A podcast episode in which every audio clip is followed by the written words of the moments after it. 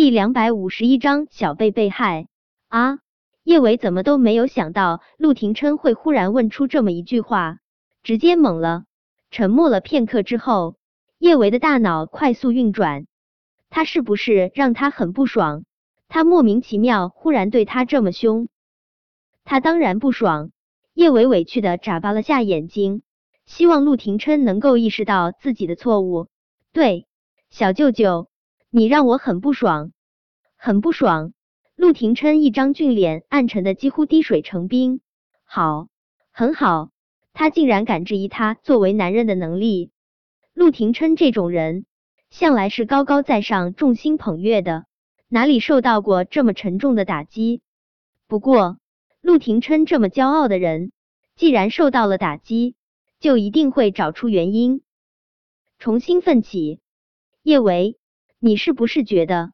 我那方面能力很差，那方面叶维不傻，几乎是立马他就想到了陆廷琛说的那方面，指的是哪方面？叶维老脸一红，小舅舅怎么会忽然问他这种问题啊？这么羞人的问题，该让他怎么回答啊？他总不能说他觉得他特别厉害，比气大火好还要气大火好吧？见叶维咬着唇不说话。陆廷琛完全误解了他的答案，他冷着一张脸下床。叶维，你果真觉得我那方面不行？叶维觉得陆廷琛进入了一个严重的误区，他怎么就能觉得自己那方面不行呢？是谁给了他勇气，让他觉得自己那方面不行？要是他那方面都不行，天底下的男人就真的都是太监了。叶维想要纠正陆廷琛这个严重的原则性的错误，但一时之间也不知道该怎么开口才好。不等叶维说话，陆廷琛又接着说道：“叶维，你说我只有五厘米，我很受伤。”刚才叶维没反应过来，这所谓的五厘米到底是怎么回事？现在再次听陆廷琛提起，他忽然想起，他刚才跟苏茶茶打电话的时候。似乎是说了什么五厘米疼疼，我也羡慕你啊！我可从来没试过二十厘米的，很爽吗？爽我也没机会了，我顶多也就是五厘米的命了。叶伟努力回忆着他刚才打电话时跟苏茶茶说的话，他刚才真的只是说高跟鞋的事。现在这么一想，他说的这几句话的确是很容易让人误解。小舅舅该不会以为？他刚才是跟在苏茶茶吐槽，他那东西只有五厘米吧？小舅舅那东西怎么可能只有五厘米？最起码也得，他简直比窦娥还冤，被陆廷琛这么冤枉，叶维也委屈啊。但是想到今天是陆廷琛的生日，他还是决定别让寿星继续受伤。叶维下床，他自身后紧紧抱住陆廷琛。小舅舅，我真的没有说你只有五厘米。刚才我跟茶茶讨论的是高跟鞋。小舅舅，其实叶维清了清喉咙，长红着一张老脸，接着说道：“小舅舅，其实你很厉害。”说完这话之后，叶维羞的老脸都要滴血了。他从没想过，这辈子他竟然会有一天对一个男人说出这么丢人的话。小舅舅，其实你很厉害。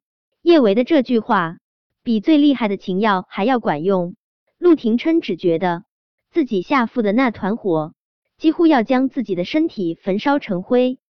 一个人焚烧太孤单，他想与他一起。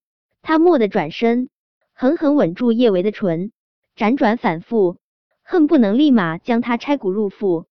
看到陆廷琛眸中闪耀着饿狼一般的幽光，叶维知道他肯定是又想要对他做刚才的事情。虽然他那方面能力真的很强，让他也很舒服，但是他腰疼啊！要是今天再来一次，他的老腰真的就不用要了。叶维伸出手，抓过一旁的包，掏出里面的礼品盒，试图转移陆廷琛的注意力。小舅舅。生日快乐！这是我送你的生日礼物。陆廷琛瞥了一眼包装精致的礼品盒，唇角控制不住上扬。原来这个小女人还是记得她的生日的。既然她这么上道，他今天一定要好好奖励她。叶维送出生日礼物，是为了让陆廷琛及时刹车的。谁知他的索取更加猛烈了一些。叶维有些无奈的说道：“小舅舅，我腰疼，而且我还要上班，我给你请假了。”陆廷琛一句话就将叶维所有的话语都给堵了回去。叶维只能任他在他的身上也点燃一团团的火。叶维是一个有原则的人，纵欲过度什么的，他真的是无比鄙视的。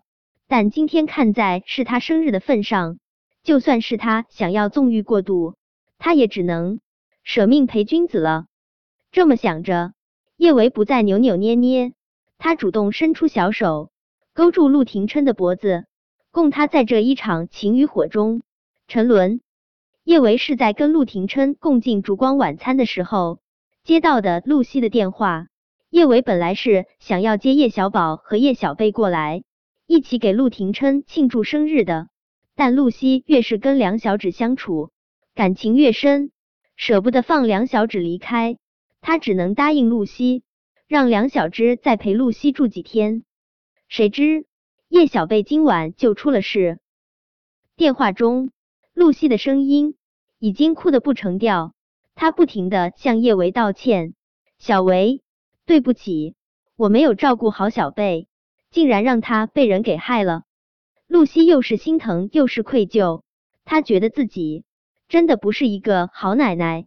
上次梁小芷被杨雪绑架，是因为她的疏忽；这一次叶小贝被人害，也是因为她固执的要让梁小芝多陪她待几天。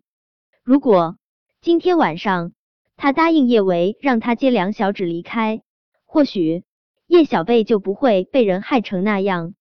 露西的眼泪不停的流，她声音哽咽着说道：“叶维。”真的很对不起，都是我不好，要不是我，小贝也不会变成这样。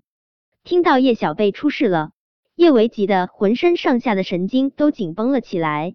露西一直在道歉，没有说到重点，叶维更是着急。陆姐姐，小贝到底出了什么事？听了叶维这话，露西控制不住的大哭起来。小维，对不起。小贝吃了混有老鼠药的点心，我们现在我们现在在市医院，他还需要洗胃。呜呜，我跟小贝说话，小贝都听不到。医生说，医生说小贝现在的情况真的很不好，我真怕小贝会。本章播讲完毕，想提前阅读电子书内容的听友，请关注微信公众号万月斋，并在公众号回复数字零零幺即可。